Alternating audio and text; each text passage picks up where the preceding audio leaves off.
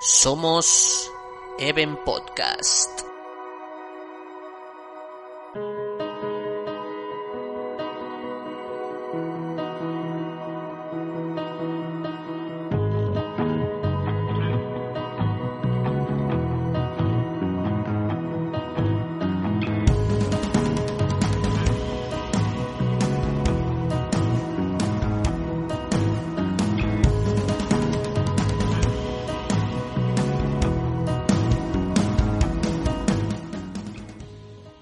Internet, bienvenidos a una nueva edición de Ben Podcast. Eh, soy David Ortiz y hoy les invitamos a profundizar en la deriva política en la que está inmersa Estados Unidos. Un periodo de trincheras en la web que visitaremos de la mano de Javier de Solar, John Varillo y Tudor Nikolov. Viajamos al, otro Atlántico con, Varillo. ¿Cómo estás, John? Estamos hablando de, de desayuno. Si nos puedes explicar qué has desayunado, qué es esto que, que nos cuentas del el macón, el macajo, ¿no? ¿Qué es esto? Hola, hola David, mucho gusto saludarte aquí desde, desde La Romana. Eh, no estoy en Santo Domingo hoy. Eh, estoy descansando el fin de semana y sí, lo que estábamos hablando ahora es que aquí uno de los desayunos típicos es el mangú. Eh, que recomendamos a, todos. Un día haremos quizá un programa especial para explicando un poco cómo se cocina, etcétera, etcétera, para que los oyentes también lo puedan hacer. En Europa solamente hay que encontrar plátano verde y ya con eso se puede hacer. Pero ya profundizaremos en otro momento, que hoy tiene un programa encargado y, vamos a dejar paso a, los demás tertulianos. Volvemos a la península y estamos en Madrid con, con Javi. Javi Vázqueman, ¿cómo estás? Hola, buenas tardes. Dos cosas. La primera, me has llamado Javier de Solar. Está mal. Me has dado ciertos ah. tintes aristocráticos que carezco. Ah, Javier Solar. La segunda. Eh, la segunda, ahora que te estoy viendo en cámara, eh, puedo apreciar un poco tu, tu, cara de error 404 porque ya no puedes decir al otro lado de la 8. Claro. Entonces, para no, próximos puedo. programas podrías presentarme como al otro lado de la M30. pues, pues para, eh, para, para los oyentes fieles de Open Podcast que sepan que he cambiado de domicilio social, por decirlo de alguna manera, y ahora estamos en, en Carabanchel. Eh, hemos antes he dicho las bondades de las epidemias, la peste bubónica acabó con el feudalismo y ahora con la COVID, pues yo me he podido mover a Madrid, definitivamente, he cogido el alza, como dirían algunos. Y ahora volvemos a América y, ahí está en, en California, eh, County, ¿cómo es? Orange County, de Ted, eh, ¿cómo estás, Ted? Ah, buenos días, bueno, Orange County, sí, pero bueno, creo que eso es lo importante, ¿no? Eh, al fin y al cabo, bueno, emocionado por hacer este programa otra vez, llevamos unos meses, ¿no? Sin juntarnos Sí, sí. así un poco los, los temas de hoy y ha habido eh, unos cuantos eventos, ¿no? Importantes desde entonces, entre los cuales las elecciones de Estados Unidos, que nos ligan un poco a- al tema de hoy, ¿no? Que es hablar un poco de la posverdad eh, y de la configuración de narrativas, ¿no? Que, que le apetece a la gente consumir, más que reemplazar la realidad. Sí, entra- entramos en esta cuarta temporada de, de, de El Balón es Nuestro, de ahora de Ben Este- Podcast, Estamos de Que estreno. que comenzó siendo un espacio donde John y yo hablábamos de, de fútbol en ese momento, de, de la Real, del Atleti, y aparte de ahí fuimos escapándonos de ese de ese ámbito y, bueno, la última la última temporada, último último programa se, se unió Ted ya en un contexto donde vamos a hablar mucho más allá del, del fútbol, donde tratamos temas generalistas que, que, nos, que nos preocupan y que nos parecen muy interesantes y que hoy nos da una visión sobre, sobre Estados Unidos que es un, es un gusto tenerle con nosotros aquí. Así que bueno, espero que lo disfrutaréis tanto como nosotros. y Queríamos, como, como bien, bueno, como bien comentaba Ted, vamos, vamos a ir a hablar de, de, de las elecciones en Estados Unidos. Eh, ya el resultado, pues bueno, parece que, está claro, aunque bueno, una gran, una gran polémica con el, con el recuento, una polémica que nos han, nos han trasladado por lo menos desde ciertos medios de, Estados Unidos. Eh, todavía no está claro, yo creo que sí, que ya Trump va acertando, va aceptando esos resultados, pero en paralelo sigue esa, esa batalla legal, ¿no? según parece por, por ciertos, ciertos votos y ese recuento, ¿no? Trump que se ha, convertido, si no me equivoco, en el, en el, presidente de, de, Estados Unidos, en el derrotado, digamos, en el, en el electo derrotado con más votos de, la historia y Biden el, el elegido con, con más, como el presidente con más votos de la historia.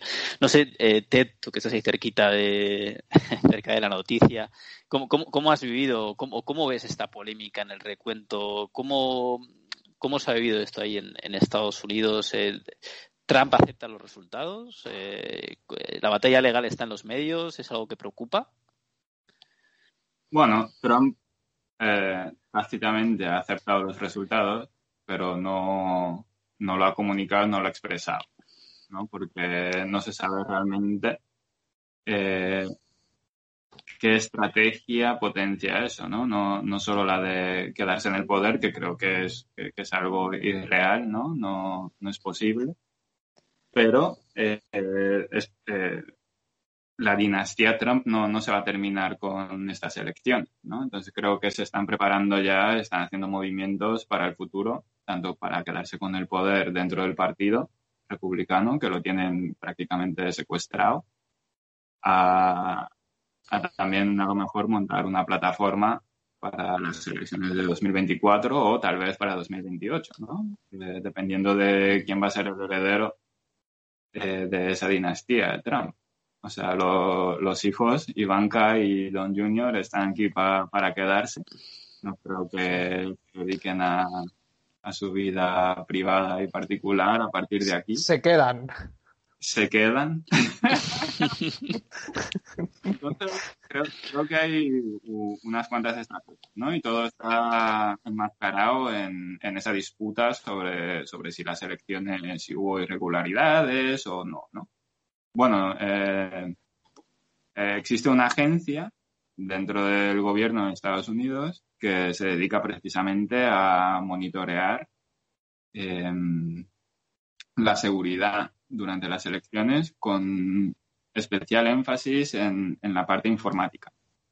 Eh, una de las grandes teorías de conspiración que se han ido propagando en Estados Unidos es que de una forma u otra las manos poderosas detrás de las cortinas em, convenientemente demócratas, claro, eh, han tirado de los hilos y han manipulado eh, el sistema con, ayuda de la CIA eh, para no contar votos de Trump o para cambiar los votos en los sistemas informáticos de Trump a Biden. ¿no? Entonces, esa es una de las, grandes teorías de conspiración y esa agencia que, se dedica a, a defender el, curso de las elecciones ha dicho que, que estas elecciones han sido las más seguras en la historia de Estados Unidos. ¿Es la misma agencia que lleva un expresidente, no sé si es Carter o Ronald Reagan o... No. Que se popularizó en Venezuela, que decía que Chávez ganaba limpiamente, que no pasaba nada y... No. Pregunto, ¿eh? Ah, vale. Esto me, me, lleva un poquito a, eh, un, libro que ya comentamos es el libro Facha de Jason Stanley. Esto lo comentamos cuando, cuando hablamos de las elecciones eh, en España y este, esta llegada de Vox, ¿no? que la llegada del fascismo o la vuelta del fascismo. Eh, entra completamente dentro del discurso fascista, el, victimismo, ¿no? que es, uno de los diez mandamientos de, Jason Stanley para, para valorar si hay o no fascismo en, tu, entre tu clase política o en tu país, eh, pues aquí, claro, es, muy, es, está todo alineado para que puedas, en caso de derrota, victimizarte y, llevar toda una situación de, de, quizás de violencia. No sé si, si eso que se ha trasladado, por lo menos en ciertos medios aquí en España, de, se entiende que, que, bueno, que hay un, un, crecimiento de, de milicias o por parte de la extrema derecha y, grupos de, antifascistas, antifas, que podrían ir hacia, no sé, hacia, hacia una situación de, de guerra civil quizás. No sé cómo lo, cómo lo ves, Javi. Eh, sí, bueno, yo aquí me gustaría añadir que, que de entrada Trump es un perdedor pésimo, lo primero de todo. Lo segundo, eh, si, si tú crees que se ha cometido algún tipo de fraude, tú vas a un tribunal y lo denuncias. Lo primero, aportas tus pruebas y tal. Ahora se está especulando que si unos 10.000 votos que llegaron tarde en Pensilvania, que no sé qué, que si en Nevada están votando los muertos y no paran de utilizarlo en los altavoces que ellos tienen a su propia disposición, sin querer, de alguna manera, eh, contrastar esa información o compartir esa información diciendo, oye, mira, eh, aquí está la prueba A, la prueba B, la prueba C, y por tanto yo creo que eh, ha habido fraude o lo que sea. Y, realmente es que es la estrategia del perdedor, o sea, es lo que tú estás comentando ahora mismo, David. es que ya no es un Estado como aquellas elecciones polémicas de George Bush y Al Gore del año 2000, que al final fueron cosa de centenares de votos en Florida, es que son cinco o seis. O sea, es que es Wisconsin, es Pensilvania, es eh, Georgia, es Nevada, es Arizona. O sea, la, carambola que tiene que hacer Trump para que le, de alguna manera, un juez esté dispuesto a escucharle y que se recuente todo. Es más, creo que, corrígete si me equivoco, en Georgia se ha recontado manualmente y es que es sota, caballo y rey, ¿sabes? Eh, en Pensilvania dicen es que han entrado 10.000 votos tarde, que no sé qué. Vale, es que si es que en el improbable caso es que esos 10.000 votos que entraron tarde fuesen para Biden, es que aún así la diferencia sigue ganando Biden. O sea, se ha iniciado aquí una, campaña de desinformación que yo creo que, lo que hace es generar más fractura, generar más conflicto y, simplemente, tío, eh, yo personalmente, para mí, Estados Unidos es una de las democracias más consolidadas del mundo, históricamente. Tengo eso por un lado y tengo eso paranoias de un anciano. Pues yo qué pienso, tío. Pues oye, eh, aquí tenemos la American Associated Press o la agencia que se encarga de validar los resultados que te dice que, en ciento y pico años no se ha equivocado y tenemos por el otro lado a, delirios de un anciano. Es que es lo que estoy diciendo, ¿sabes? O sea, si tú crees que ha habido fraude, vas a un tribunal, lo denuncias y ya está. No vas por ahí intentando lanzar campañas de desinformación, sinceramente. Bueno, pues es parte de ese, de ese discurso de, victimización que, que viene bien, o sea, que, quizás es interesante, igual ahora no consigue nada, pero, pero igual en esta, esto que comentaba Ted, de, que se está generando una dinastía Trump dentro de la clase política americana, pues es, es una herramienta más, ¿no? De cara a las siete elecciones habrá personas que hayan creído este discurso de, de victimismo y, muchas veces como la empatía te lleva a, votar a, quizás a... Pero a costa de, fracturar más a la mm. sociedad. No sé cómo lo, cómo lo ves tú, John, en ese sentido. Bueno, pero como dice Juan Carlos Bermejo cada vez que va a intervenir, vamos a ver. Eh... indeseable. Primero, eh, bueno, estamos analizando ahora unos resultados de unas elecciones en el país que se supone que es el más importante del mundo. Y eh, al final, cuando hay unas elecciones, el análisis superficial que se hace siempre, eh, que bueno, que al final es lo más importante, es el tema de ganar. ¿Quién gana? ¿Quién pierde? Pero se ha perdido demasiado el contenido del, de, no de los mensajes, sino el contenido de las eh, campañas políticas.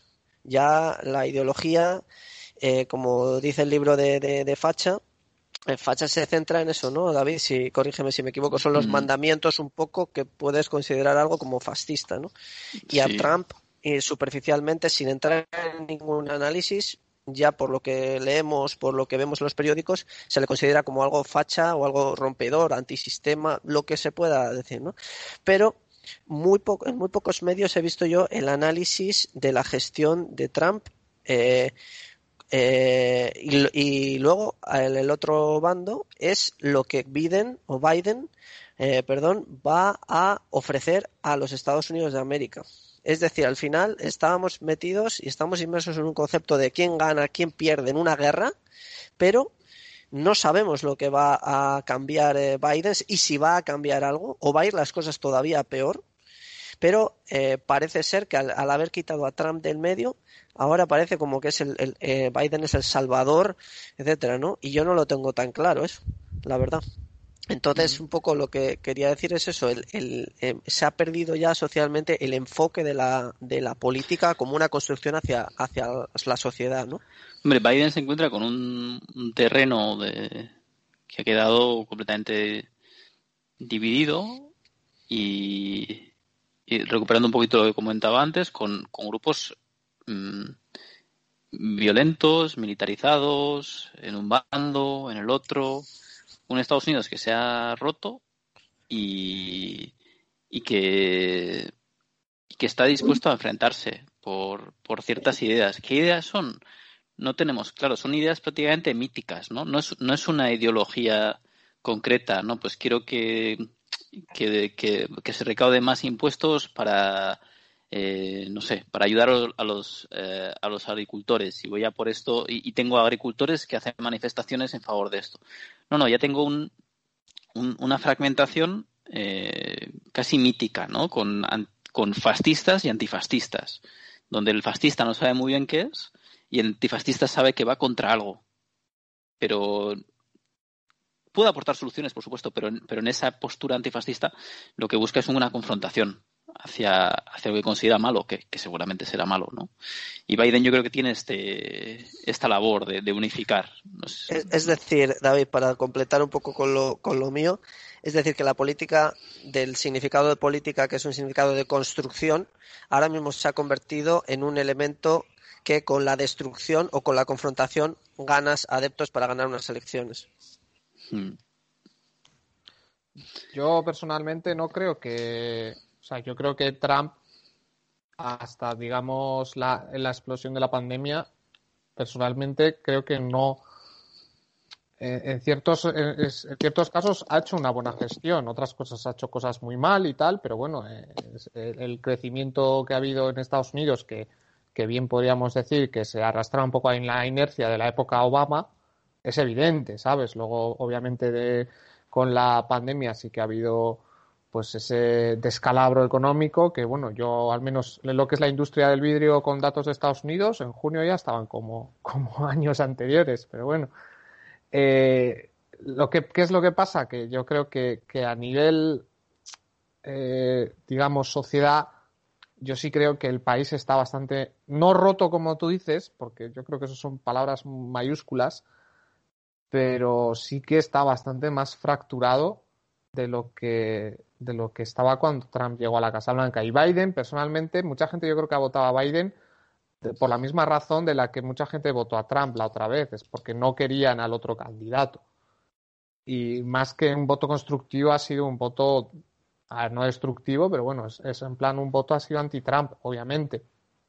Y bueno, eh, Biden lo están pintando como si es, eh, no sé, el nuevo Obama o así, o como si fuera incluso medios de izquierda lo alababan en muchos países del mundo y yo no creo que vaya a ser así. En cierto sentido, yo creo que va a ser muy, bastante continuista con ciertas políticas que estaba llevando que está llevando a Trump, que también Pero no, sé, Javi, ¿cómo, ¿cómo, puedes decir que no existe una, una fractura cuando... Eh, que he dicho que existe, lo que pasa es que no está roto. está roto, están, están matándose. No, eh, Ted, o sea, no, no, no, no, está esto en las noticias, o sea, están matándose entre antifascistas, milicias...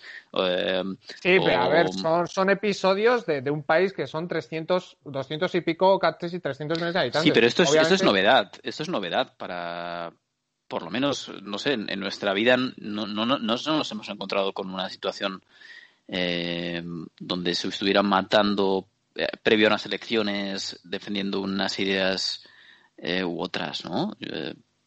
no sé, te que me equivoco. a este respecto. vete, vete aquí a, a, Barahona, San Juan de la Maguana, dos semanas antes de las elecciones. Eh, bueno, no sé por dónde empezar. O sea, Trump, Trump ha tenido eh, oportunidades para hacer una gestión bastante mejor de la que ha hecho en el sentido de más amplia. ¿no? O sea, es cierto que Trump ha hecho algunas cosas que pueden ser positivas para, para Estados Unidos, pero es que ha hecho muy pocas cosas, ¿no? Eh, comparando con, con la cantidad de, de acciones y programas que puede llegar a tener un gobierno durante cuatro años, ¿no? O sea, Trump eh, prácticamente la única promesa que ha cumplido ha sido bajar los impuestos. Y no declarar guerras.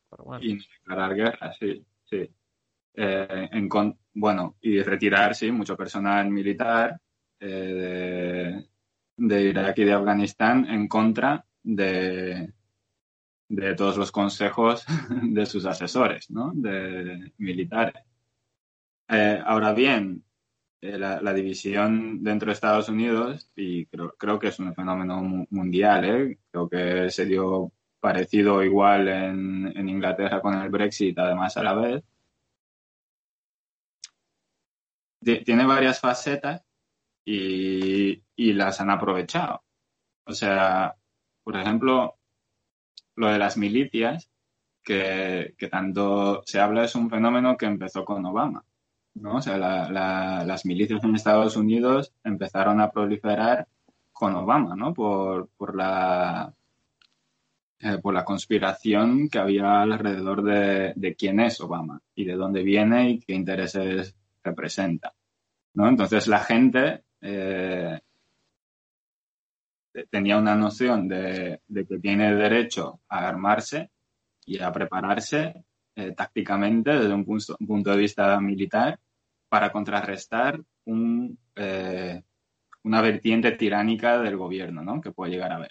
Así lo viene la Constitución de Estados Unidos, en teoría. El susto, el susto fue ese, ¿no? ha llegado un tío que no sabemos dónde ha nacido, porque parece que no es americano, que además es negro.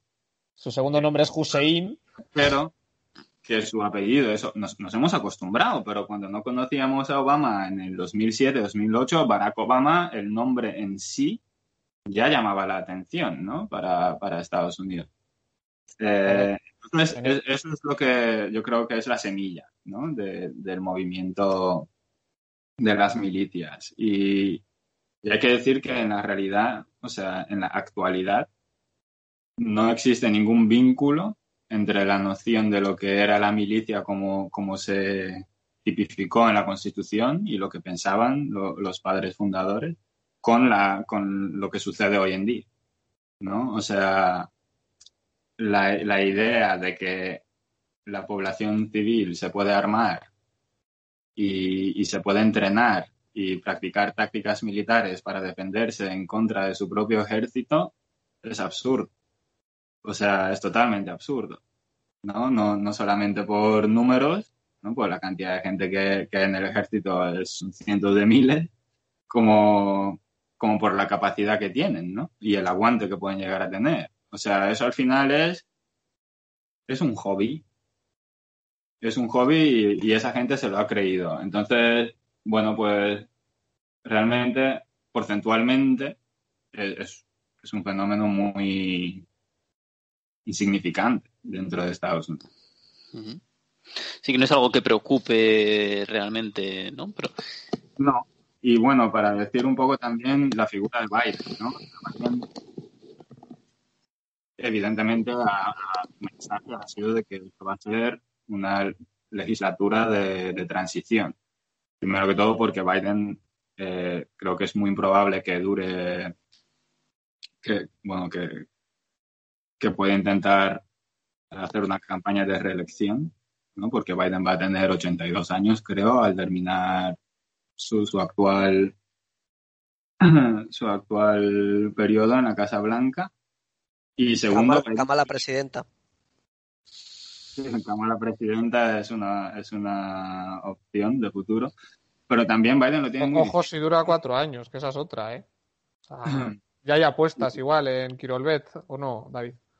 No, no, no, no creo, que no abarcamos ese, ese catálogo, ¿no? Pero Biden también, la radicalización de la sociedad no, no, es, no, no es solo en la parte de, la derecha, también está en la parte de la izquierda.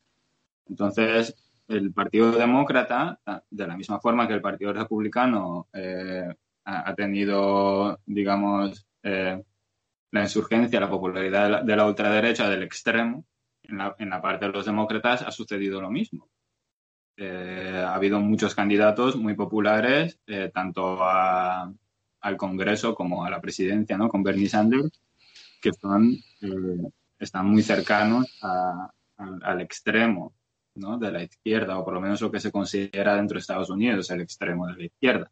¿no? O sea, proponer una sociedad, una sanidad pública 100% en Europa lo tenemos digerido, pero... es algo bolchevique ojos de un... ¿Y este, ¿y este movimiento antifascista eh, o los antifa, si, si se lo sitúas en un, cuadrante más preocupante o, también es, es, anecdótico? Yo creo que es preocupante de la misma forma que, cualquier movimiento de ultraderecha puede ser preocupante porque se nutren uno al otro, ¿no? Existen los dos a la vez.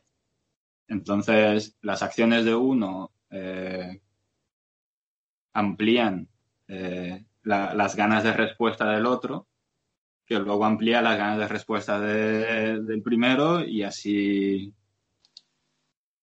y así consecutivamente. Entonces, eh, Antifa nos puede parecer que, que, tiene, digamos, la superioridad moral, o eso es lo que, lo que intentan eh, comunicar, pero yo no lo tengo tan claro, porque el, movimiento antifa también se olvida de, de muchos de los pilares de, que, han creado a Estados Unidos como país y como sociedad y como, y, como potencia mundial, ¿no? Que no hay que olvidarse de eso. O sea, está, está muy bien eh, querer una sanidad pública y querer eh, equidad total en la población y especialmente que se empodere a, grupos que han sido normalmente discriminados, ¿no? como la población afroamericana o, los nativos o los inmigrantes también. Eh, pero a la, vez, eso no puede significar la destrucción de un tejido que, ha ido impulsando al país hasta ahora.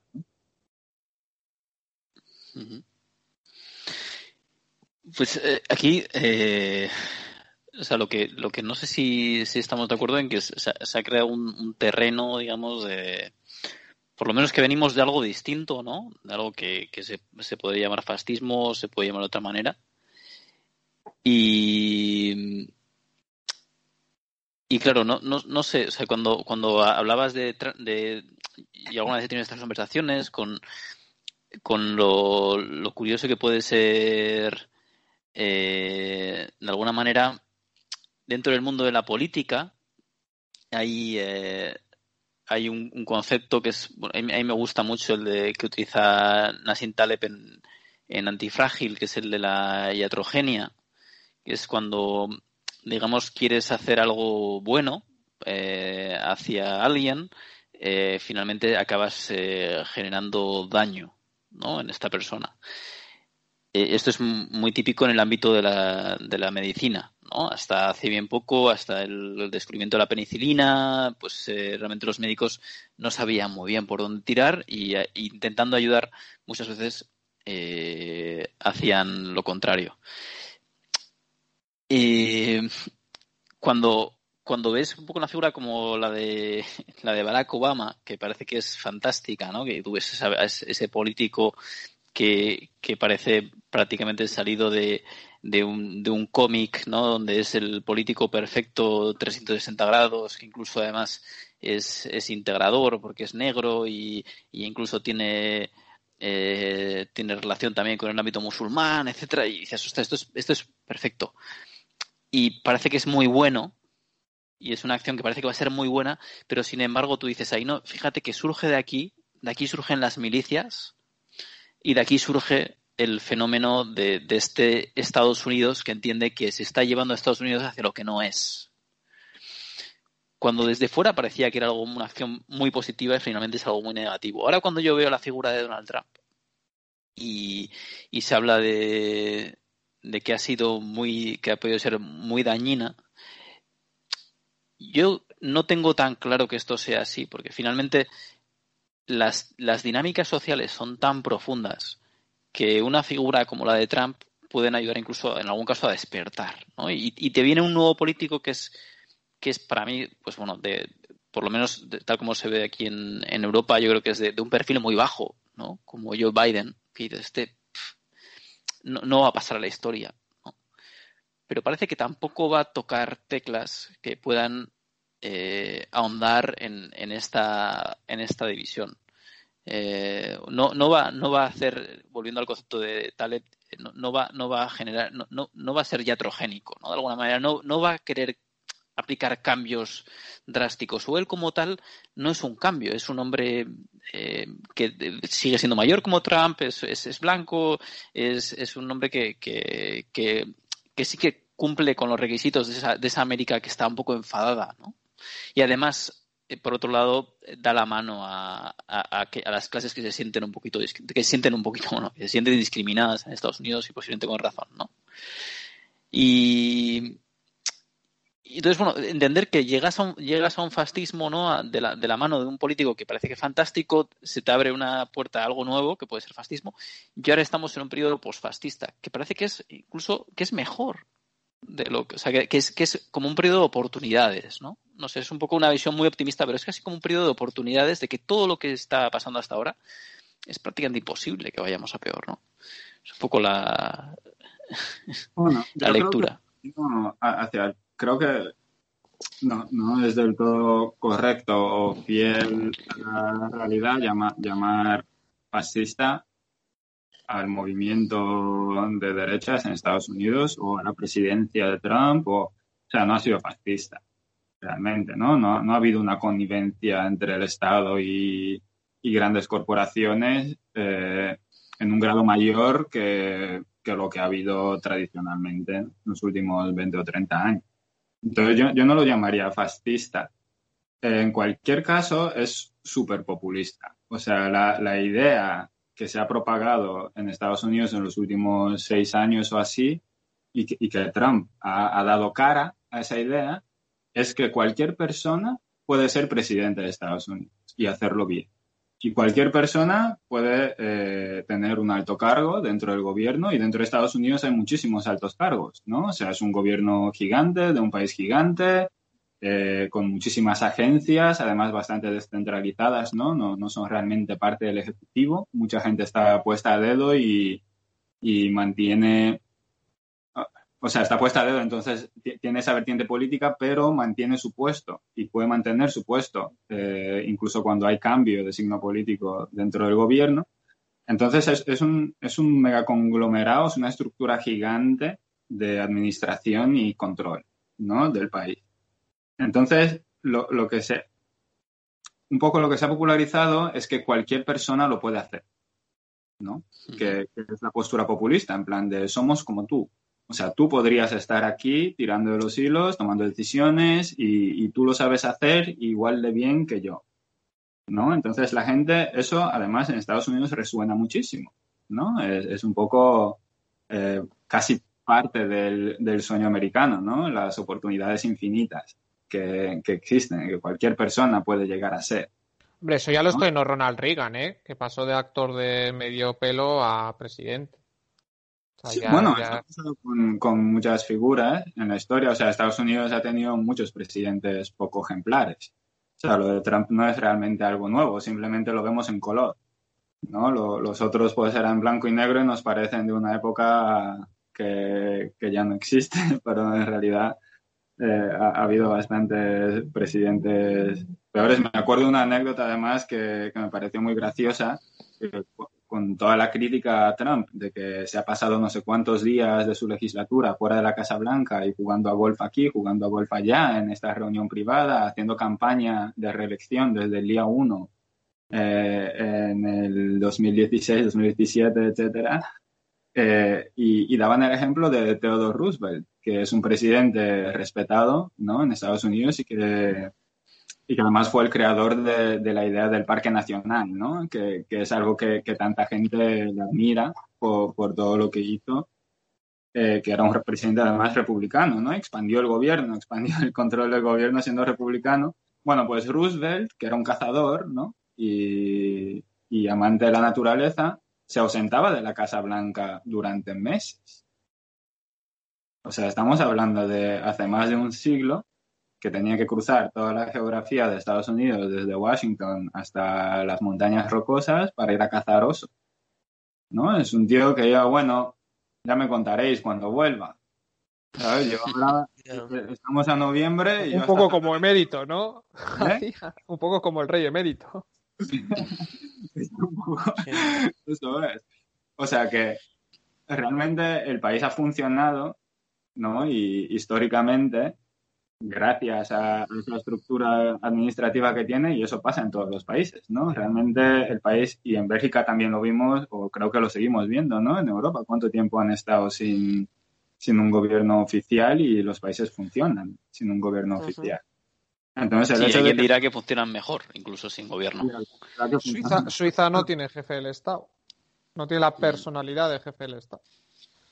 Yo, no, sé si tenías algo que, perdona, ah, eh, o que no son tan relevantes, ¿no? Lo que, lo que sí que creo que es importante es, la idea esa que se transmite de que, de que realmente la, la, derecha de Estados Unidos y la facción de Trump es la que representa eh, el ideario americano y lo que quiere la gente. Yo no, sé si tienes algo que apuntar ahí desde tu paraíso tropical. Yo tengo, tengo dos, dos cosas. Una que, por ejemplo, hemos empezado un poco ese último speech entre David y Ted de hablando sobre el, sobre el fascismo, ¿no? Y yo creo que actualmente, en un contexto donde la, lo que he dicho antes, que la ideología ya pasa a tercer plano, para mí el fascismo, el comunismo, el socialismo ya no, no, no me sirven a mí personalmente no me sirven de, de excusa para eh, determinar algo. Es decir, hay muchas veces en España y dicen, no, Abascal es, es, fascista, el otro no, es que es socialista y tal, y todos nos estamos, y el otro es comunista también. Ya eso ya no, no, no existe, no me sirve como, como, como excusa para un debate, ¿no?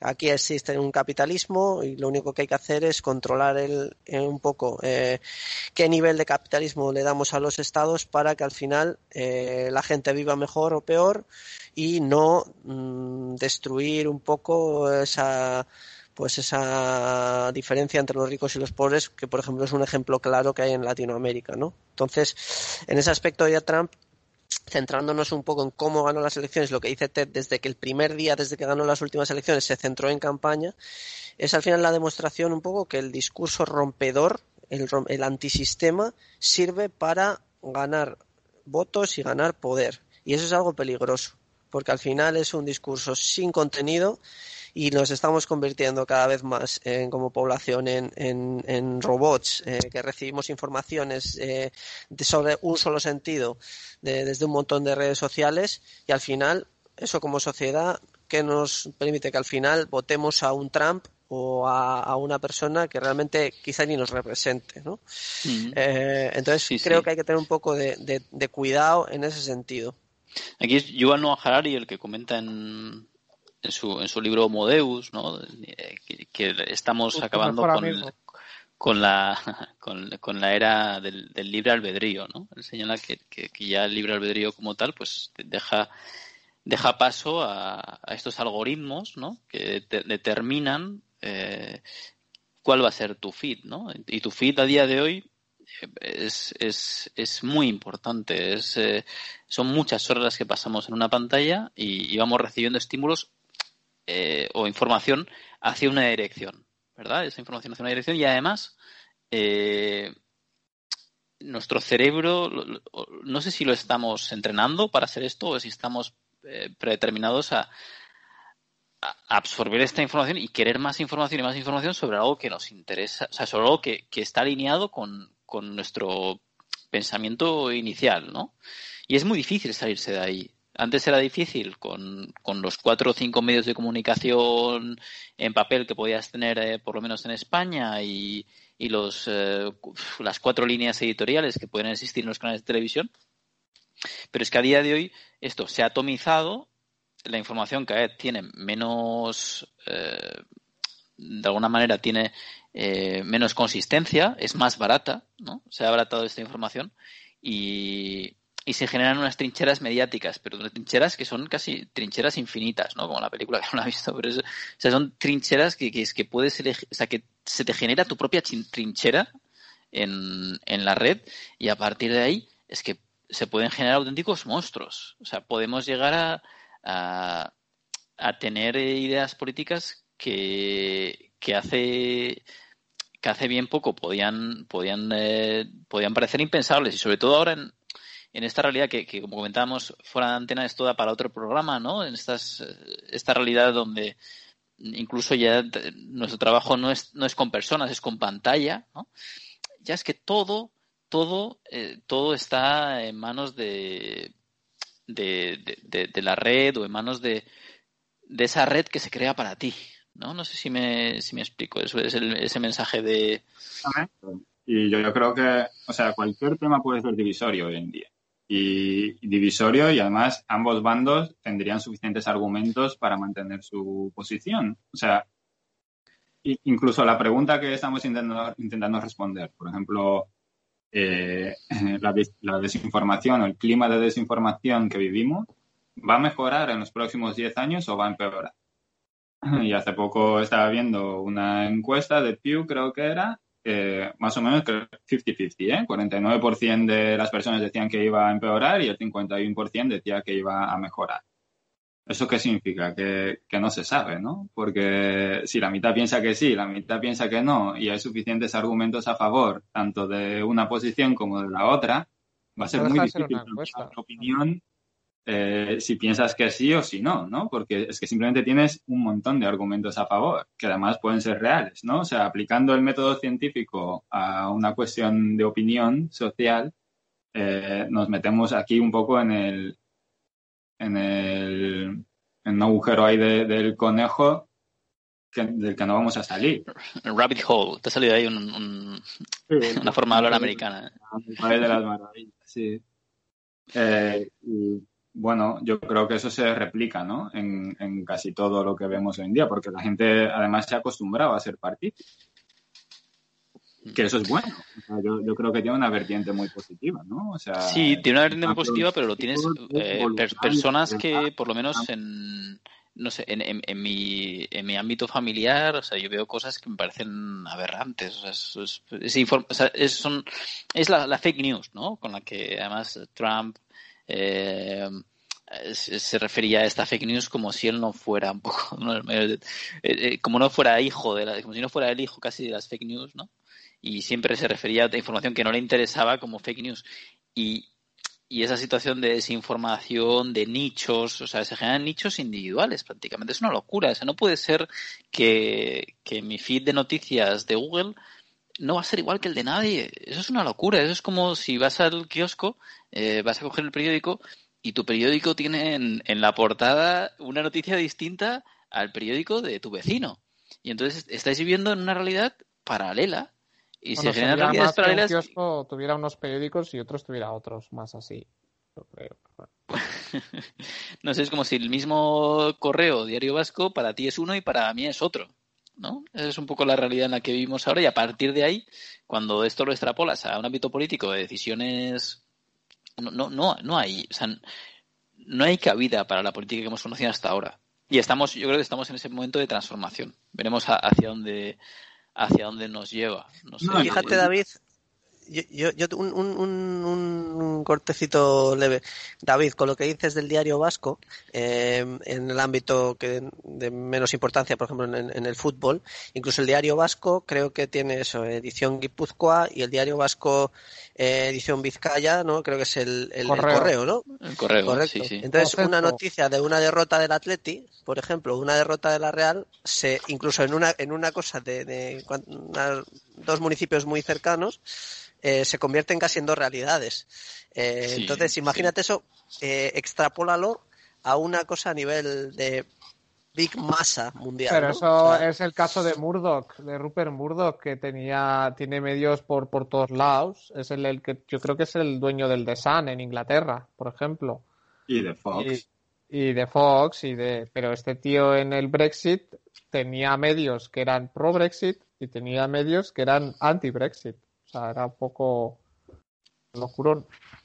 Sí, pero es, o sea, una cosa es que haya medios que apoyan a una, a una vertiente, otros que apoyan a otra, pero otra cosa es que es, es muy distinto que tú tengas un, una realidad ad hoc. O sea, que, que tú estás en tu realidad, que si es, es lo que de lo que hablábamos fuera de antena, decíamos ustedes que fíjate que eh, eh, que Facebook lleva años ya, eh, que ya nadie utiliza Facebook, pero bueno, que mostrándote aquellos perfiles que más visitas. y, voy a, y, voy a, moldar un poco el terreno antes de, hacerla, ¿no? O sea, yo creo que los mensajes políticos divisorios de hoy eh, están enfocados a, atajar una inseguridad en las personas, ¿no? Que es evidente. O sea, todos los grupos dentro de un país que necesitan tener cierta palanca de negociación. Es decir, una vez que tú te identificas con un grupo de personas, ¿no? Y, y, este somos nosotros, y esta es nuestra etiqueta, seamos los agricultores de, yo qué sé, de maíz en los estados del centro de Estados Unidos, o los, los techis de Silicon Valley, o, los, de aceros de, de, desde Ohio, Michigan, etcétera, ¿no? Los de vidrios, de... De Guardian, de, de, Hills en Michigan. Eh, cada grupo necesita tener una palanca de negociación, ¿no? Que lo utiliza eh, durante las elecciones, ¿no? O sea, negocia eh, ciertas condiciones que, que quiere que el candidato que ellos van a apoyar como grupo luego las lleve a cabo, ¿no? Entonces eso eso es muy eh, expandido, eso se usa en Estados Unidos, ¿no? Los, grupos grandes forman asociaciones. Lobby es durante, durante el gobierno, pero durante las elecciones, cuando los presidentes empiezan a dar tours por Estados Unidos a popularizar sus ideas y a intentar ganarse el bando contrario, no solamente fidelizar el suyo, sino ganar un poco del voto contrario indeciso, eh, eh, se reúnen precisamente con esos grupos, ¿no? Y hacen promesas electorales enfocadas cada una a, uno de esos grupos, ¿no? Entonces, eh, yo creo que eso eh, se ha ido expandiendo, ¿no? O sea, los partidos políticos han ido aprendiendo que pueden tener varios mensajes a la vez, utilizando los canales tecnológicos, además, bien enfocados para cada grupo, para que no parezca que te estás contradiciendo, ¿no? Porque a los agricultores les estás diciendo, no te preocupes, no voy a cerrar la frontera 100% porque sé que necesitas trabajadores extranjeros para la vendimia. Y a la vez, a los del estado del norte, que, no, que viven lejísimos de la frontera, le estás diciendo, tú tranquilo, voy a chapar la frontera y no nos van a invadir eh, los latinos, eh, los indios, los chinos, quienes sean, ¿no? El grupo. Entonces puedes tener los dos mensajes a la vez sin contradecirte, porque un grupo nunca va a leer el mensaje que, está dirigido al otro grupo. Entonces, la pregunta a Vázquez es que eso recuerda mucho a, a, lo que a los aprendizajes de Maquiavelo, ¿no? Y como gran estudiante de, de Maquiavelo, quería preguntarle cómo, cómo ves ese, ese uso, ese resurgimiento de, de esas ideas maquiavélicas, ¿no? De, de, control, de liderazgo y de, y de, y de llevar el desarrollo, ¿no? De, esa forma, de un país. ¿Te puedo responder con el fin justifica los medios? No, obviamente. Lo que el, obviamente, eh, esta estrategia, no solo en Estados Unidos, ¿eh? en España eh, hay, por ejemplo, el canal Visual Político, uno que los lleva fue asesor de campaña de, Mariano Rajoy, ya en las elecciones del 2015. Y son estrategias que se llevan a cabo que desarrollan micromensajes hacia eh, nichos como los que ha descrito TED, incluso a un nivel mucho más detallado. Yo qué sé, ingenieros agrónomos de Cuenca o así. Y bueno, eh, no, no, el tío ponía ese ejemplo, ¿eh? Y, y además lo recuerdo de esto. Eh, siempre y cuando incluso puede que esos mensajes pueden llegar a contraponerse el uno al otro, el votante no lo percibe como tal, porque una posible disyuntiva que podríamos ver en Estados Unidos, o sea, mucha gente se echaba a temblar con el, con el cierre de las aduanas hacia importaciones de productos extranjeros. Entonces, tú puedes lanzar varios mensajes dirigidos a grupos diferentes en los que de alguna manera, como Díaz Villanueva define el idioma politiqués, o sea, decir con dos o tres o cuatro palabras lo que puedes decir con una, eh, de alguna manera decir que voy a hacer lo que tú pides sin decirlo explícitamente.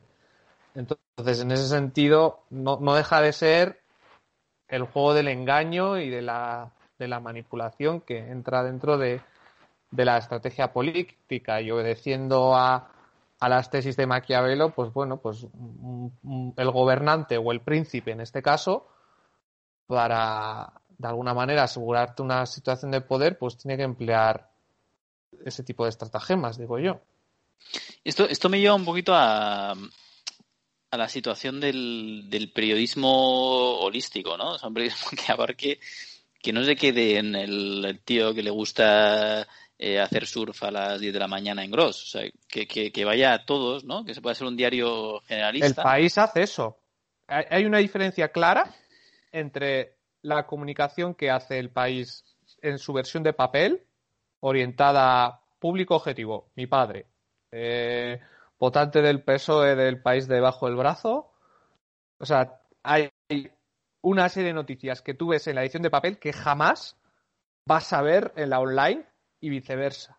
se están adaptando, ¿no? Se están adaptando, pero, pero, pero sí que sí que hay una, una quiebra de esta de, una visión más homogeneizada, ¿no? O sea, sí, es, es, un poco a lo que vamos. se está quebrando e incluso el periodismo de papel que no es que no es adaptable eh, está en, en ese proceso de transformación. Tú fíjate, o sea, cosas de rollo eh, temas de actualidad, de, yo que sé, feminismo, ecologismo, cosas así, en la edición de papel igual no lo ves con la misma notoriedad que lo puedes ver en la edición online. O sea, yo eso lo, he comprobado. Un poco yo lo que yo decía antes. Ojo, cuidado hacia dónde vamos, porque si estamos montando eh, en una organización, cuando una organización de las elecciones, al final un Donald Trump se eh, rodea de un grupo de personas pensantes, gurús, que eh, están enfocados a ganar las elecciones, como sea, como sea. Y le dicen a una persona, Donald Trump, lo que tiene que decir y hacia dónde esto para ganar las elecciones. Y ese, ese contenido muchas veces va fuera de un contexto ideológico. Entonces, ¿cuántos miles de millones se invierten en esos gurús y en esas organizaciones para determinar una, un efecto en una sociedad? Hay que tener cuidado con esto, hay que tener mucho cuidado. Bueno, yo estoy disponible si, si queréis un gurú. Eh, si son miles de millones los que se están no, no, he querido mandar un mensaje alarmante, pero es lo que, es lo que, es lo que voy, porque no, no, le veo, no le veo sentido eso a, a, a, eso, eh, inviertes, pero de verdad miles de millones de dólares en esa, en esa gente eh, em, y, pues eso, al final deterioras el, el, el mensaje real, ¿no? Y, estamos yendo a una, a una nueva realidad y, y, lo estamos viviendo, es muy rápido. Eh, Donald Trump ha sido un, una consecuencia de esta nueva realidad y, creo que, que, nos queda todavía para hablar sobre esta. pregunta: ¿fin de ciclo? no, no, para nada, para nada. Se, abre, una, se abre un. Ahora mismo es un, un, momento de impasse con, con Joe Biden, que va a procurar ser como una especie de presidente vertebrador, pero evidentemente eh, esta, esta, esta situación que que caótica, o sea, es una situación que vista desde, desde el medio de comunicación tradicional es, completamente caótica, pero quizás con estos micromensajes se vertebra esta nueva eh, esta nueva forma de hacer política que, tiene sentido, como dice John, para ganar elecciones, pero que quizás no, no ayuda para nada a hacer comunidad, no ayuda a hacer colectivo y por lo tanto genera una, una gran fragmentación.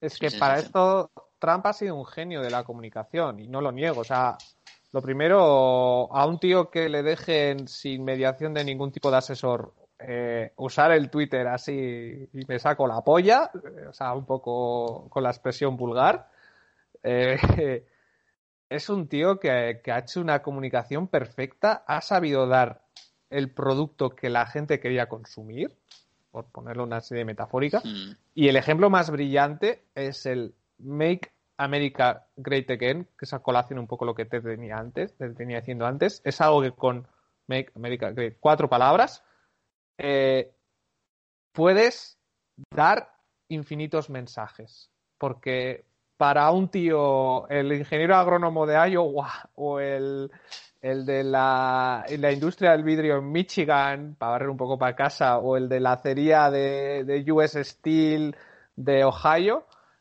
Make America Great Again puede significar muchas cosas diferentes. O sea, puede, estar orientado hacia el comercio, hegemonía mundial, inmigración, eh, cosas de raza, cultura y cosas así.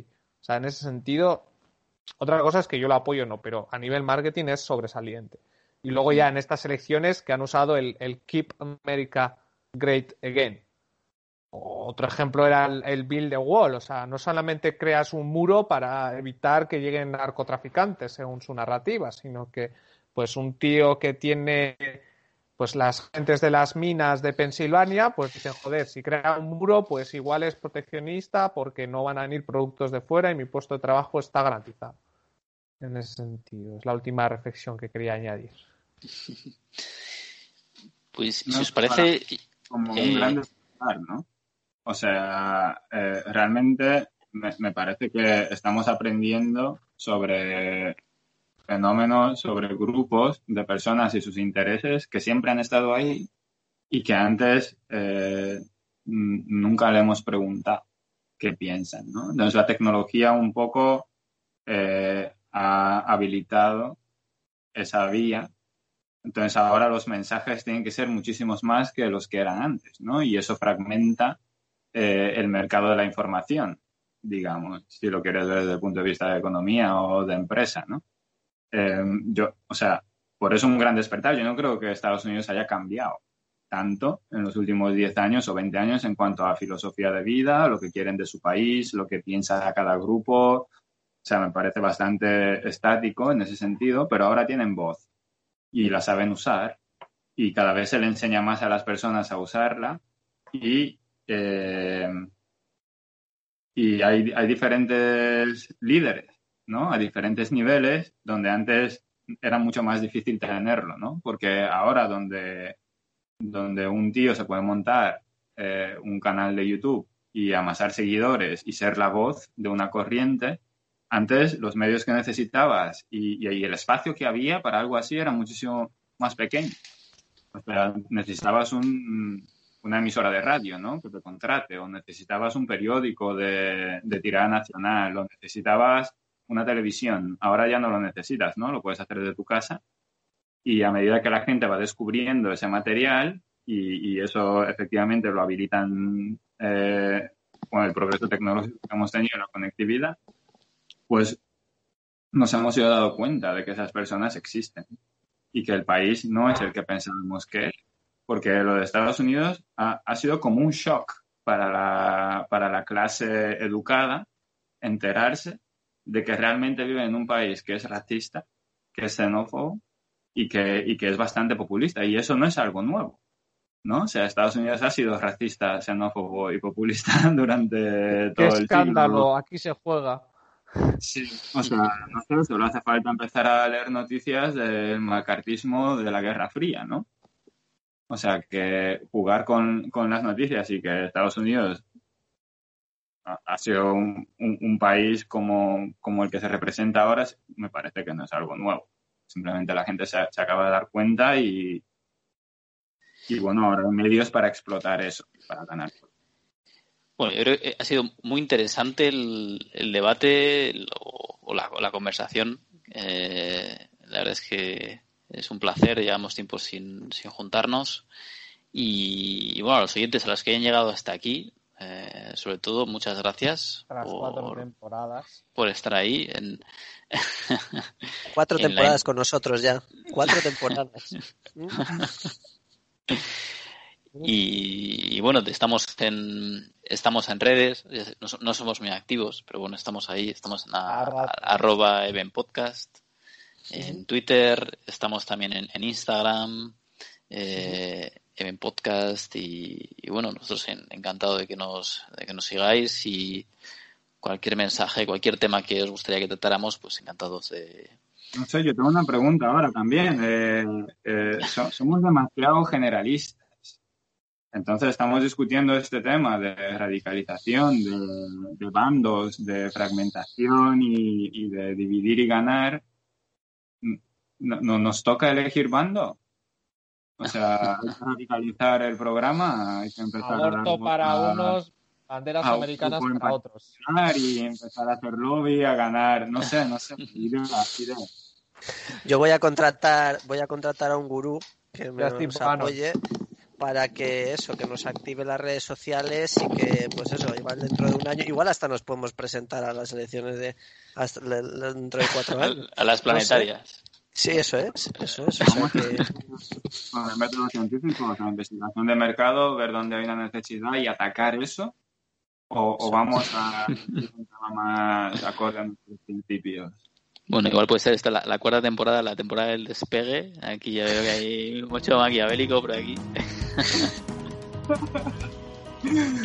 bueno, yo por mi parte me gustaría añadir eh, filmografía un poco, películas, la, he mencionado creo que fuera de micrófonos, eh, está en HBO y igual está en otras plataformas, que es la de Brexit, que está protagonizada por un actor que me gusta mucho, que es eh, Benedict Cumberbatch eh, relata un poco este eh, poco interpreta el personaje de Dominic Cummings que hace poco ha sido eh, despedido por Boris Johnson por cierto. Este fue el asesor político de, la campaña pro Brexit y te muestra un poco las los artificios y las artimañas que hicieron un poco explotando lo que hemos contado en este programa. Y bueno Boris Johnson en la cuando llegó a Downing Street se lo llevó y hace poco pues pues la ha debido no come el turrón, Dominic, así que digamos.